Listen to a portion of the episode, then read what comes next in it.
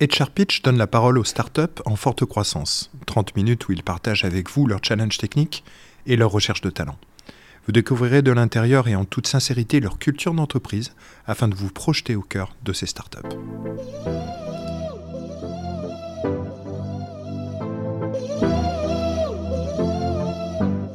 Alors aujourd'hui, euh, j'ai le plaisir d'être euh, déjà avec Amandine, euh, collaboratrice de Flint, et de recevoir pour ce, premier, tout premier épisode, dans les premiers épisodes, d'HR Pitch, notre nouveau podcast dédié aux startups en, forte croissance. J'ai vraiment le plaisir de recevoir Romain Pichou et Émile Penn, qui sont les deux cofondateurs de la société GetPro. Alors GetPro, c'est un cabinet de recrutement qui est installé à Paris, créé en 2015. Et euh, on c'est des confrères, donc je suis quand même très content de, démarrer euh, cette nouvelle saison, saison avec des confrères. Euh, bonjour messieurs, bonjour Romain, bonjour Émile. Bonjour Pierre, bonjour, Amandine. Alors aujourd'hui, on est très content de vous avoir. Amandine est avec, est avec nous aussi. Donc déjà, bonjour à tous les deux. Euh, tout d'abord, Romain, est-ce que tu pourrais nous décrire l'activité de GetPro Qu'est-ce que vous faites concrètement? GetPro, on est un, cabinet de chasse, donc on fait un, vieux métier, euh, mais on essaie de le faire de manière très moderne. Euh, et on recrute pour les entreprises dans les nouvelles technologies, principalement à Paris, mais, aussi en, province, en, un peu partout dans, le monde, mais le gros de notre activité, il reste, euh, à Paris. Et on le fait sur des postes euh, principalement d'experts, euh, managers et dirigeants. Et donc les, les entreprises qu'on accompagne, ça va être les startups, les scale-up, les filiales tech de grands groupes, et puis quelques ESN également. D'accord. Et hum, comment t'en es arrivé, euh, comment t'en es arrivé, euh, Romain, à, à, créer GatePro en fait euh, C'est quoi, c'est quoi un petit peu ton, ton, ton parcours? Ouais, c'est marrant parce que déjà, ni Émile ni moi, on, venait du recrutement. Et on avait recruté, mais, mais on n'avait pas travaillé dans des équipes RH. On n'était pas des, des spécialistes euh, à la base. Vous êtes des outsiders finalement. Exactement, exactement. Et en plus de ça, euh, au début du Get Pro, c'était pas, euh, ça n'avait pas vocation à être un cabinet de chasse. c'était censé être une, une plateforme de e-learning. On s'intéressait à la, à la formation. Et puis notre, ah, ce qui n'a rien à voir. Exactement. Enfin, on reste un peu une cible RH, mais et ce qui s'est passé en fait, c'est que c'est que le prototype a pas marché de plateforme de e-learning. Et ensuite, on est allé voir euh, des dirigeants qu'on connaissait d'entreprise et on leur a dit c'est quoi votre plus gros problème euh, en tant que start-up ou, ou scale-up? Et ce qui, ce qui ressortait à ce moment-là, c'était euh, on n'arrive pas à recruter des développeurs. Et donc, moi, j'avais toujours recruté beaucoup de monde, quoi. Hein. quand j'étais stagiaire, même en, en école, euh, je rentrais, j'étais tout seul, et puis à la fin du stage, j'avais 4-5 euh, amis qui travaillaient avec moi. J'avais ce truc de, de, ramener des gens dans les entreprises, et, et, du coup, je me suis dit, bon, bah, je, peux, euh, je peux essayer de faire ça. Et, et puis c'est comme ça que ça a démarré. D'accord. donc, plus précisément, tu peux nous dire un peu plus d'où tu viens? C'est quoi ton, ton parcours exactement? Ouais. Eh bien, donc j'ai un parcours très classique, voire même caricatural, dans le sens où je fais prépa, école de commerce. Euh, j'ai d'ailleurs rencontré comme ça Emile euh, en jouant à, Dragon Ball Z euh, Budokai 3. C'est des gros fans ah, de, Dragon Ball Z. Ouais. après, j'étais assez branché moi par la technologie, l'innovation, et donc donc à la fin de mes études, j'avais créé une première start-up dans le secteur du jeu en ligne. Euh, que j'ai revendu à mon associé qui continue de qui continue de tourner, qui a changé de nom maintenant, mais mais qui continue. Et, et une fois que j'ai été diplômé, j'ai travaillé euh, chez plusieurs éditeurs de logiciels euh, SaaS, euh, SaaS B2B, euh, et à, à, et puis comme j'étais très curieux et que j'ai eu la chance de rentrer assez tôt dans les entreprises dans lesquelles j'ai travaillé, j'ai pu faire plein de jobs. donc PO, euh, consultant, c'est-à-dire déployer les solutions, ce qui s'appelle maintenant Customer Success, euh, travailler dans le marketing, euh, le. donc ça a touché vraiment à tout. Absolument, ouais. Et ça, ça nous a donné beaucoup de force hein, quand on a commencé à faire le recrutement, parce que il y avait beaucoup de jobs qu'on trouve en startup que j'avais déjà effectués concrètement. Et ceux que j'avais pas fait, Émile y avait touché lui. Ah, donc vous étiez vraiment complémentaires. Et du coup, Émile, toi, tu peux nous parler un petit peu de toi, de ton parcours? Sûr. Alors moi j'ai un parcours un peu plus atypique, formation quand même assez classique, école de commerce et licence de philosophie. Euh, et après, je suis parti à l'étranger, euh, baroudé, et euh, j'ai eu l'opportunité de travailler plus de 5 ans au Brésil en plein âge d'or, où, où j'ai eu, où j'étais, j'administrais une société, une, une scale-up dans la food tech donc c'était avant les, enfin maintenant c'est plus le, cas au Brésil malheureusement, mais c'était avant les Jeux Olympiques, donc cet âge d'or du Brésil où on est passé de 10 à 60. Et, le, une, des, une des facettes qui m'a passionné dans, dans, ce que je faisais là-bas, c'était bah, de recruter des, profils très différents, opérations, on avait une partie tech, support et, sales. Et, et, donc j'avais une fibre quand même assez forte pour le, pour le recrutement et après, c'était assez intéressant. Je suis revenu, bon, pour la petite histoire, je suis revenu en France pour le, mariage d'un copain. J'appelle mes vieux amis, dont Romain, pour leur dire que je, que, je suis là pour qu'on se voit. Romain me dit tout de suite, Émile, je suis en train de monter un truc génial. Est-ce que ça tente? Donc moi, je lui dis, écoute, Romain, ça fait 5 ans que je suis au Brésil. Ma vie est là-bas, donc mais, parlons-en. Et, en fait, l'aventure, l'aventure m'a complètement séduite. Le fait d'aider des entreprises à recruter, moi, c'est ce qui me, c'est ce qui me plaisait. Et puis travailler avec Romain donc c'est comme ça qu'après, je suis revenu en France pour qu'on puisse développer GetPro. Dis-moi, il, est quand même, il est quand même en aparté, il est quand même assez balèze, Romain, d'avoir réussi à te faire revenir du Brésil. Parce que j'étais en train de me mettre à ta place. Je me dis, le gars est au Brésil, tranquille, c'est la cucaracha, etc. Et Romain, euh, non mais tu vois, et Romain arrive avec ses arguments. Donc Romain doit être quand même un, bon vendeur, un, bon entrepreneur. Il, a rivalisé avec les sambistas. fait la danse du ventre. Ah, ah c'est comme ça. Je pensais que c'était la carioca plutôt.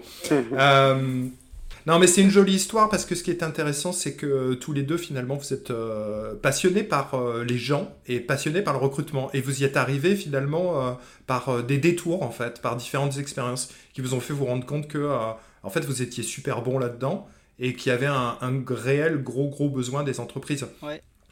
J'aimerais qu'on fasse un, petit, un petit shift maintenant qu'on a fait connaissance un petit peu tous les quatre.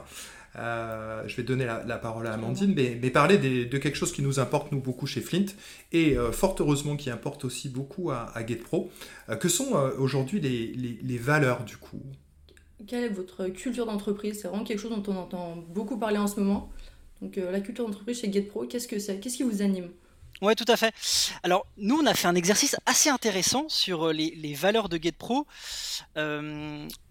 on a une culture globalement qui est très centrée sur le collaborateur et un management très horizontal. Donc du coup, nous, on ne se voyait pas définir nos valeurs un peu euh, top-down. Euh, voilà. Et, ce qu'on a fait, c'est que du coup, on s'est dit, nous finalement, ce qui représente les valeurs de GetPro, ce sont les, valeurs qui animent euh, les, collaborateurs. On se reconnaît dans nos collaborateurs, dans la culture qu'on a. Et ce qu'on a fait, du coup, c'est qu'on a fait passer des tests de personnalité à l'ensemble de nos équipes, nous y compris, via une solution de, Talent Today et essayer de voir mais quels sont les traits, est-ce qu'il y a des motivations finalement qui animent l'ensemble de nos équipes? Et ce qui est assez intéressant, c'est qu'il y a quatre grands traits qui sont apparus et dans lesquels on se reconnaît complètement. Et qui sont assez différents de ce qu'on peut trouver d'ailleurs dans, des cabinets traditionnels. donc je vais les citer juste pour, pour, pour, donc les, les, les, quatre points qu'on a pu voir, c'est alors d'une part, alors en premier l'aventure, le goût de la curiosité, le goût du, nouveau. Et, ça, concrètement, on le voit très bien chez GetPro. Nous, on a des formations une heure par semaine pour tous les collaborateurs, l'envie de découvrir ces nouveaux métiers, les évolutions. Le deuxième point, c'était responsabilité personnelle, une, culture de l'ownership assez forte que, qui, a chez nos collaborateurs. Commitment, le commitment, exactement, et de, et de pouvoir porter des projets. donc tous nos recruteurs sont des recruteurs passionnés et en plus ils aiment avoir des projets sur comment on peut améliorer nos process, l'expérience candidat, même la RSE, etc. Donc il y a une vraie responsabilité personnelle des, collaborateurs chez GetPro. Euh, l'affiliation, ça c'est le la troisième chose, le sentiment d'appartenance. Et, ça, ça nous a fait très. Ça, c'est là, peut-être la grosse différence qu'on peut voir euh, dans des cabinets. Euh, c'est qu'il y a un vrai sentiment d'appartenance et d'esprit d'équipe. Chez nous, les, tout le monde s'aide, se débrief sur les, même les échanges candidats quand on a des, des closing un peu, un peu difficile, il y a un vrai partage de connaissances et de, et compétences, et, et, même quand on a un candidat intéressant pour un poste qui ne correspond pas, on en parle tout de suite aux, autres. Est-ce que voilà, voilà l'intérêt du candidat? Est-ce que vous, vous avez peut-être quelque chose? Beaucoup de partage d'informations finalement. Et, euh, et la dernière chose aussi qui a paru euh, très fort chez GetPro, dans l'ensemble des, dans l'ensemble des tests psychométriques, enfin de, personnalité, contribuer à la société. C'est quelque chose qui est très présent chez nos collaborateurs ça, moi, je le ressens quand je vois l'implication qu'on a avec nos clients, la satisfaction de construire des équipes qui est présent chez, nos, chez, nos, chez nos collaborateurs. Également, on a un, il y a beaucoup de collaborateurs qui, qui, prennent de leur temps. Là, on a développé des, des side projects pour euh, aider des personnes qui sont en, difficulté d'emploi pour les coacher. C'est de la RSE qui, a, qui, a, apparu spontanément, un projet de collaborateur qui a pris forme et qu'on accompagne. Euh, et, euh, et, donc voilà, c'est un peu les quatre piliers qui apparaissent chez GetPro via les collaborateurs, en fait, vraiment un système euh, bottom-up. Bah c'est vraiment, euh, vraiment top ce que tu dis. Alors, ce qui est intéressant, c'est que quand tu, l'expliques, on se rend vraiment compte qu'il y a eu un vrai travail. Alors, on reviendra dessus, mais tu as utilisé le mot psychométrique pour nos éditeurs, nos auditrices, on reviendra dessus, mais c'est un peu une spécialité de GetPro, euh, c'est-à-dire le recrutement aussi par la data et par la science. Je, je, je, reviendrai un petit peu dessus. Mais par rapport à ces valeurs, tu as dit quelque chose d'intéressant, c'est vouloir contribuer à la société. Il y a une espèce de quête de sens un petit peu. Euh, de vos collaborateurs aussi dans, dans, ce qu'ils font au jour le jour, dans leur mission, etc. Comment ça influe euh, cette notion de valeur euh, sur les recrutements que vous faites, votre métier au jour le jour Peut-être Romain, du coup, comment ça influe les, les, valeurs, la recherche de valeur dans, dans les recrutements que vous faites?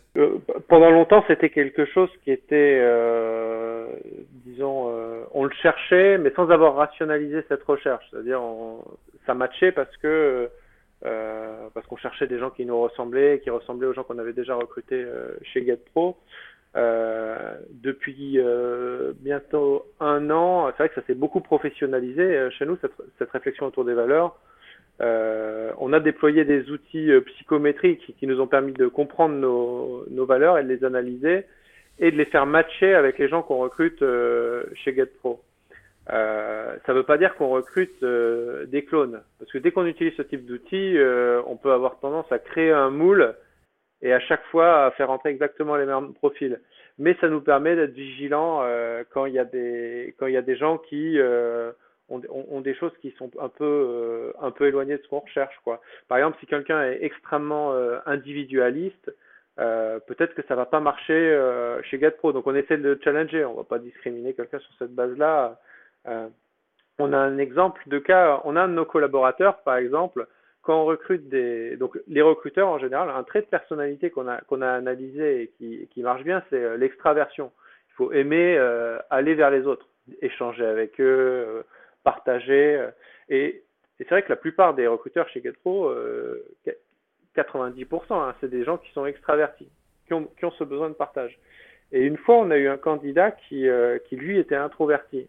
Donc on s'est dit, euh, il s'est un peu perdu ce bonhomme, parce qu'être recruteur, euh, contacter des gens euh, pour leur parler. Et en entretien, il a dit, non, non, mais moi c'est ça que je veux faire. J'ai besoin de, de, convaincre les gens. Euh, en fait, c'est peut-être un, un, effort pour moi de faire beaucoup d'appels dans la journée, de pitcher des, des, entreprises, mais j'adore le travail qui est préparatoire à ça. J'adore analyser les entreprises. Et, euh, et, ça peut marcher pour moi. Et ce gars-là, on lui a donné sa chance. Euh, et ça marche hyper bien pour lui. Donc, comme quoi, euh, voilà. Ouais, donc ce que tu veux dire, c'est que, comme quoi, euh, le, le, le, fait d'aller sur euh, de la psychométrie, d'étudier vraiment les soft skills, etc., les personnalités, ça fait beaucoup de choses, mais ça fait pas tout. C'est-à-dire qu'il reste malgré tout quand même. tout n'est pas ou tout blanc ou tout noir. C'est-à-dire tous vos collaborateurs ont des traits assez proches mais ça ne veut pas dire que euh, quelqu'un d'introverti pourrait pas euh, pourrait pas fonctionner en fait. Tout à fait. Euh, disons que ça donne des sujets de discussion avec le candidat, des choses qu'on n'identifie pas forcément hyper bien lors des entretiens. Là, tout de suite.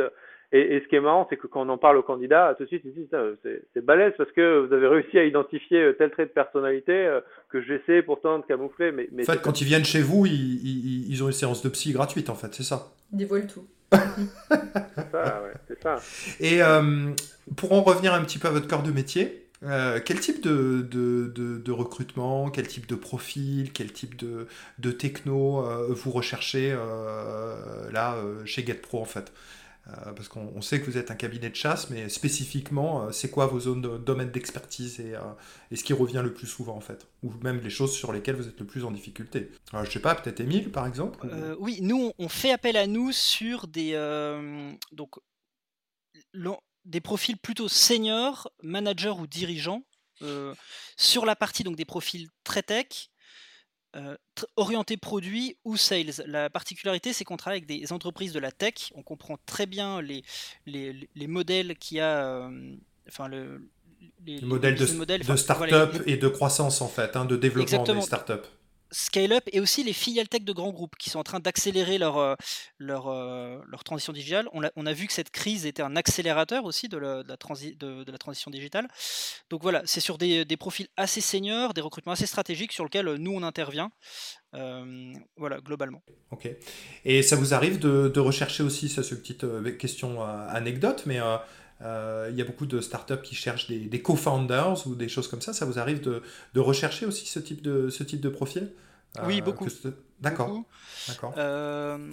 et, et là, il y, a, là, il y a beaucoup de choses qui sont assez intéressantes sur, sur, sur, ces, euh, sur ces recrutements, et notamment le, euh, donc en plus des connaissances et des soft skills, le, les, euh, la collaboration, d'évaluer la collaboration avec les autres co-founders. combien de fois on entend malheureusement des co-founders se séparer après avoir dit on n'a pas pu s'entendre. C'est la première, c'est la première raison d'échec de, de, de start-up en fait, hein, les, les, problématiques entre, entre associés ou co-founders. Exactement. Donc nous, en plus des méthodes d'évaluation assez classiques, on, pour ce type de, de, poste, et aussi, enfin, ça rejoint les, les recrutements C-level, on accorde beaucoup d'importance à euh, bah, l'évaluation à travers les, les soft skills et les rapports de collaboration exactement entre les différents euh, cofondeurs pour voir s'il y a vraiment un match en plus des compétences souhaitées, des soft skills, euh, des compétences techniques. Euh, Romain, il y a une, il y a, il y a, enfin moi je le, je le, vois dans notre métier qui est le recrutement, il y a des différences entre les générations. bon, on n'est pas, on n'est pas vieux là tous autour de la table, mais on a déjà quelques années de plus qu'Amandine. Mmh. On voit qu'il y a, on en parle souvent, c'est Gen Z, c'est Millennials.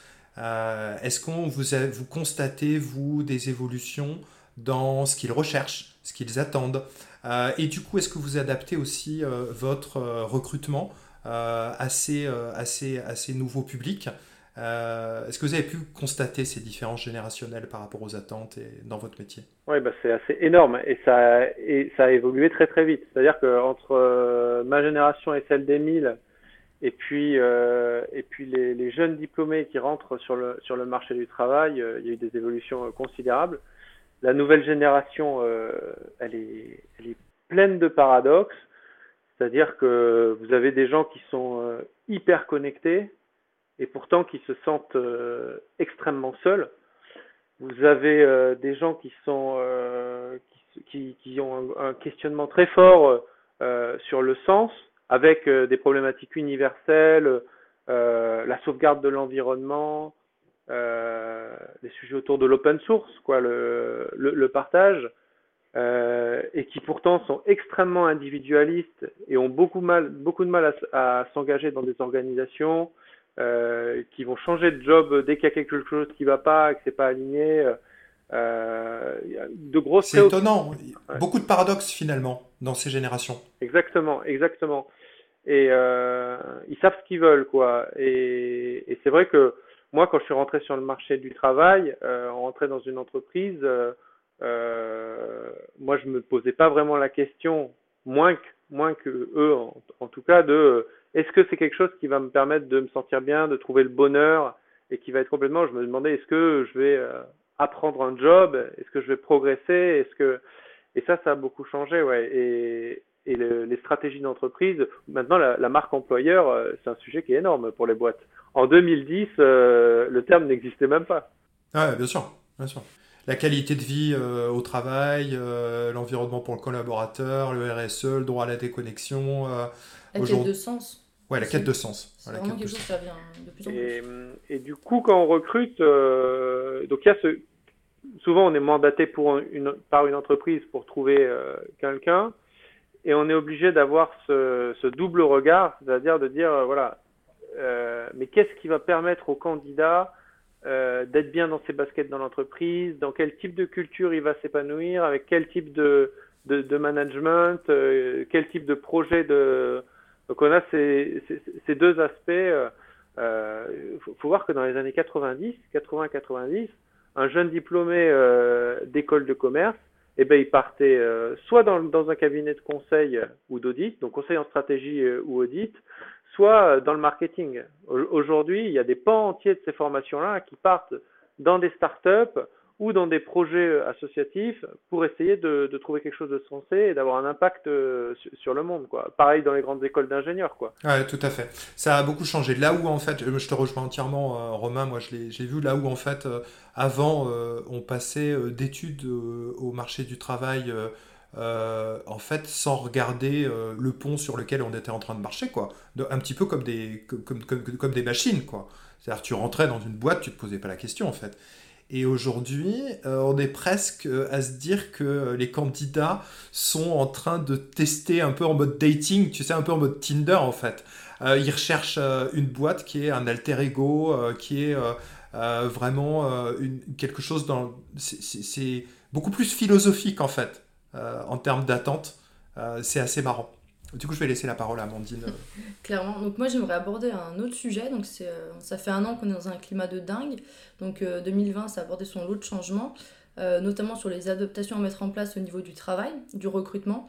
Euh, on a vu l'avènement du remote. Il y a beaucoup d'entreprises qui se sont mis à mettre en place le télétravail euh, du jour au lendemain. Vous, dans votre métier de recruteur, euh, qu'est-ce que ça a changé sur le terrain, au niveau de vos manières de recruter?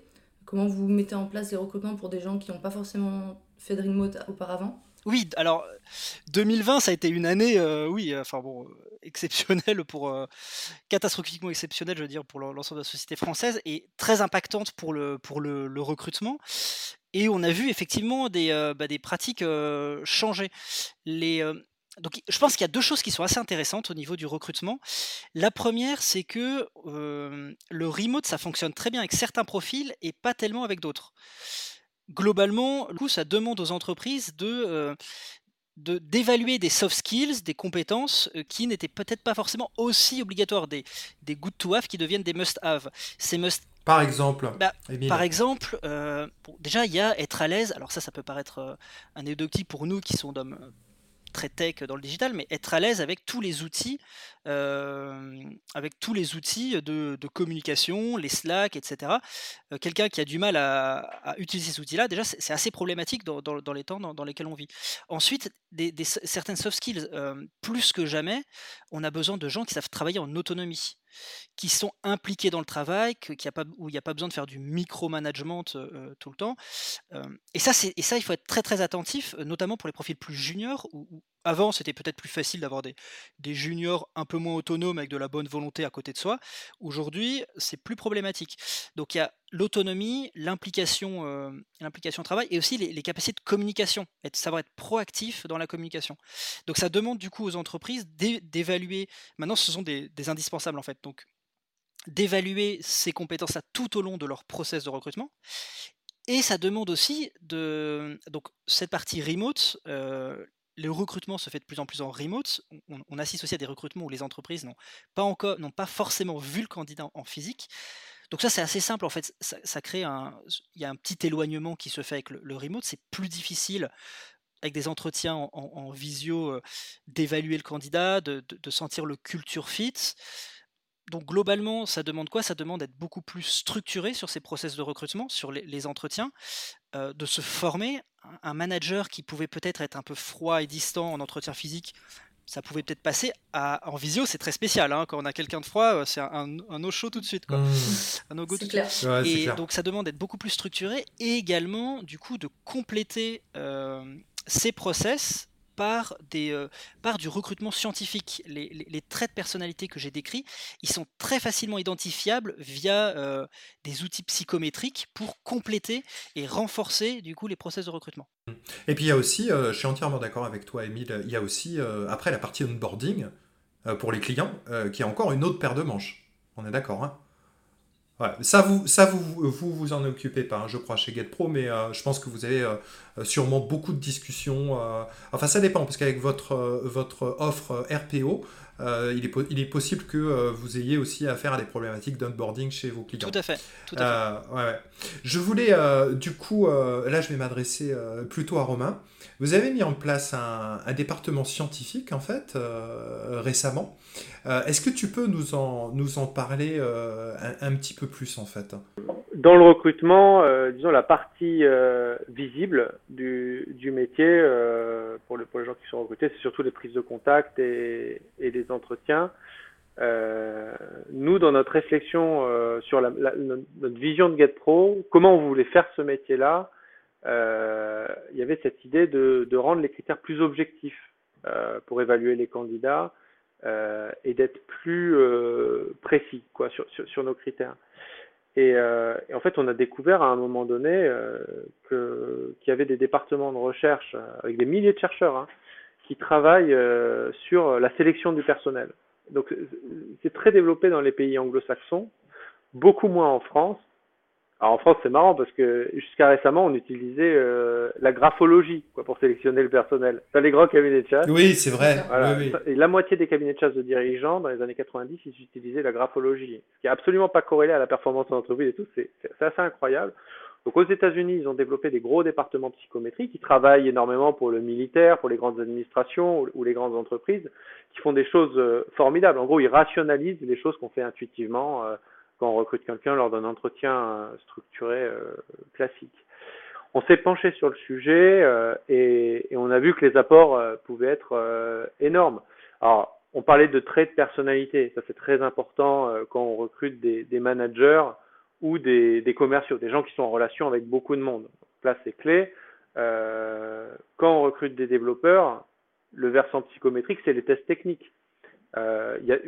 Il y a de plus en plus d'éditeurs. Je pense que vous connaissez, euh, il y a une boîte qui est à Montpellier qui s'appelle euh, Coding Game. Qui fait Tout à fait, on les salue, on les connaît très bien. Ils sont à 500 mètres de chez nous. Ouais, ouais. Ils font un, boulot euh, magnifique. il y a un équivalent assez connu aux, aux États-Unis. en Allemagne, il y a un très bel éditeur que nous, enfin bon bref, il y a pas mal d'éditeurs qui travaillent sur ces sujets-là. Il faut savoir. Même, même, même, si ça reste un. Excuse-moi de te couper juste, euh, Romain, ça, ça reste. Euh, ça reste un débat et, euh, et un sujet très ouvert, hein, les tests techniques et la sélection des candidats au niveau technique.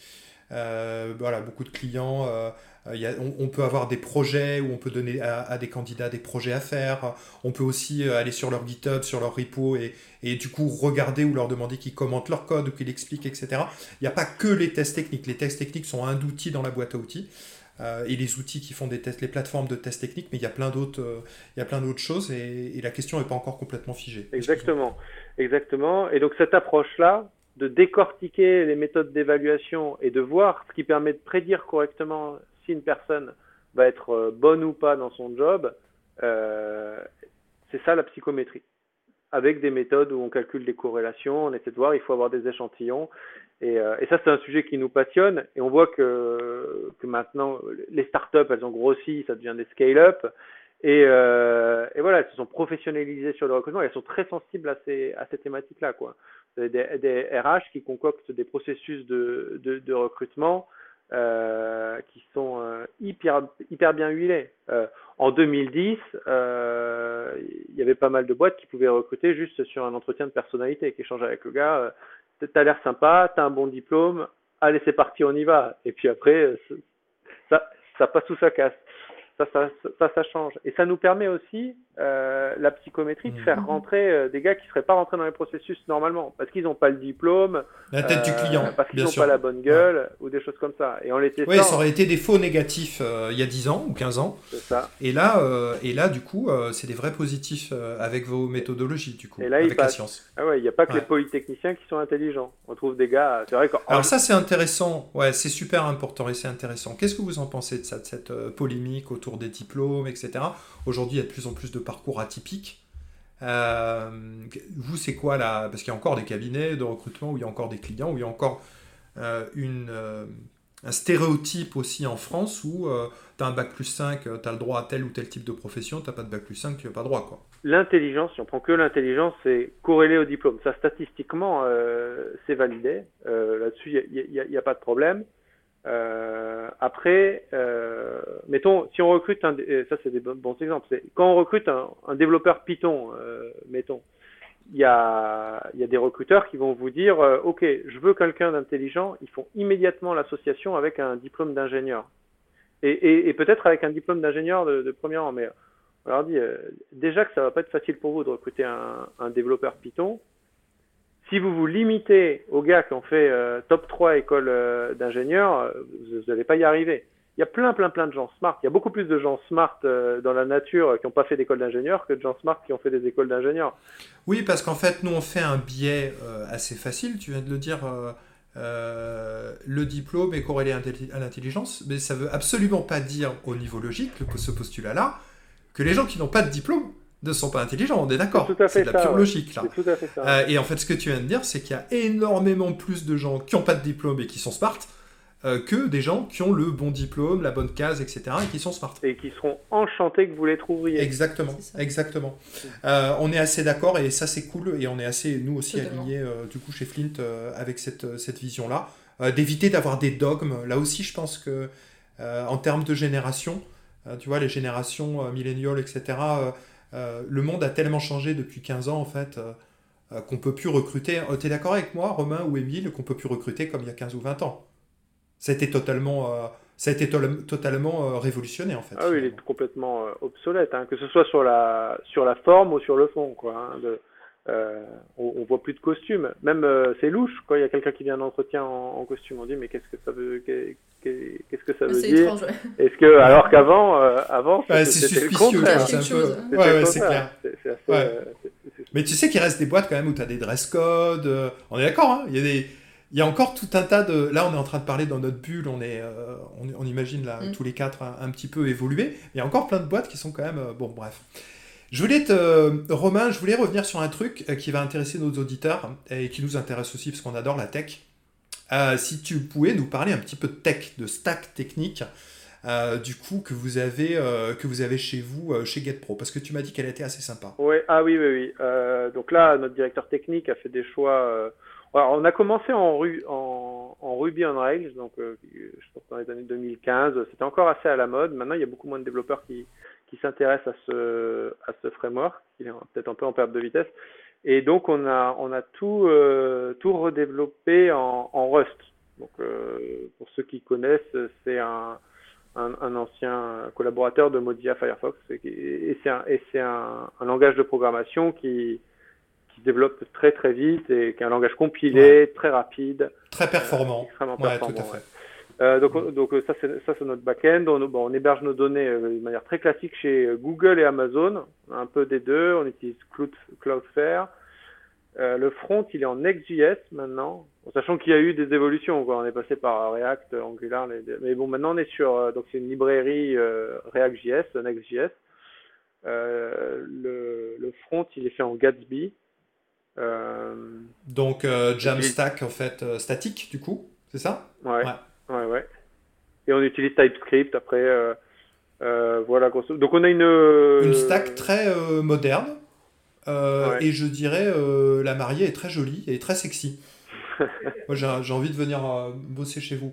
En tout cas, je connais, je pense, bon nombre de développeurs et de développeuses qui seraient, qui seraient très intéressés de vous rejoindre et à travailler sur, sur vos problématiques. Le mot de la fin, j'ai envie de dire, pourquoi, pourquoi il faut rejoindre GetPro Émile, si tu avais un, mot à nous dire, pourquoi, il faut rejoindre GetPro pourquoi il faut rejoindre GetPro Bon, là, c'est le, cœur qui va parler, hein, forcément. Euh, je pense qu'avant tout, GetPro, c'est une, formidable aventure humaine. C'est, déjà, à la base, c'est l'histoire d'une amitié, c'est l'histoire de, de, d'une amitié, d'une ambition, finalement, de changer le, monde du recrutement. Euh, nous, moi, ce qui m'a passionné, ce qui a passionné Romain aux origines, c'était aussi, euh, on était beaucoup chassés certaines approches classiques, on aimait, voilà, on n'était pas à l'aise et on s'est dit, on peut faire les choses bien mieux, comprendre les candidats. Les candidats aujourd'hui sont passionnants, ils, veulent sauver la planète, ils ont des ambitions personnelles, mais ils ont des envies, donc à nous de les comprendre. Donc nous, on est des, avant tout des passionnés. et, également, oui, c'est cette ambition, je pense que c'est ça, c'est l'aventure humaine couplée à l'ambition de changer le monde du recrutement. Aujourd'hui, on a la possibilité avec les, tests psychométriques en fait, d'évaluer les candidats, de les, de, les, de les retenir pour ce qu'ils sont vraiment, pas pour leurs origines sociales, etc., mais vraiment pour ce qu'ils peuvent apporter à un projet. Et, nous, c'est un peu ça ce qu'on ce qu'on a envie, c'est de d'avoir des des, des, croisés, pas des mercenaires, des gens qui nous rejoignent pour une belle aventure humaine et changer le monde du recrutement où il y a encore énormément de choses à faire. Super. On sent vraiment que tu parles avec le cœur et que c'est la passion qui t'anime. Ouais. Vous êtes vraiment frais comme vision. Ça, fait, plaisir, ça fait plaisir d'entendre ça, euh, je t'assure, euh, un, un, jeudi matin alors qu'on est fatigué, tu nous as remis, du, tu as remis du, du fuel euh, dans la machine. Ça fait super plaisir. Et du coup, Romain, un petit mot de la fin, même si Émile nous en a dit beaucoup. Ça serait quoi, toi, ta conclusion? Ma conclusion, c'est qu'il faut, il faut rationaliser un petit peu le recrutement. C'est une pensée rationnelle, mais c'est que euh, lorsqu'on y va avec des, préjugés, euh, que ce soit sur les diplômes, sur les backgrounds, on passe à côté de, plein de candidats qui sont extraordinaires et qui ont, et qui ont envie de rejoindre les entreprises, de leur apporter et de leur apporter dans leur travail, mais aussi euh, de la différence. Et c'est ça qui permet de, aux entreprises de se développer d'être, euh, et d'innover. Quoi. Tout à fait, à la base de l'innovation. Euh, je vais remercier beaucoup Émile et Romain, et aussi Amandine, ma collaboratrice. très heureux de ce premier podcast à deux. sympa. Merci beaucoup, messieurs. Au plaisir de vous retrouver. soit vous descendez sur Montpellier, soit on vient vous rejoindre à Paris.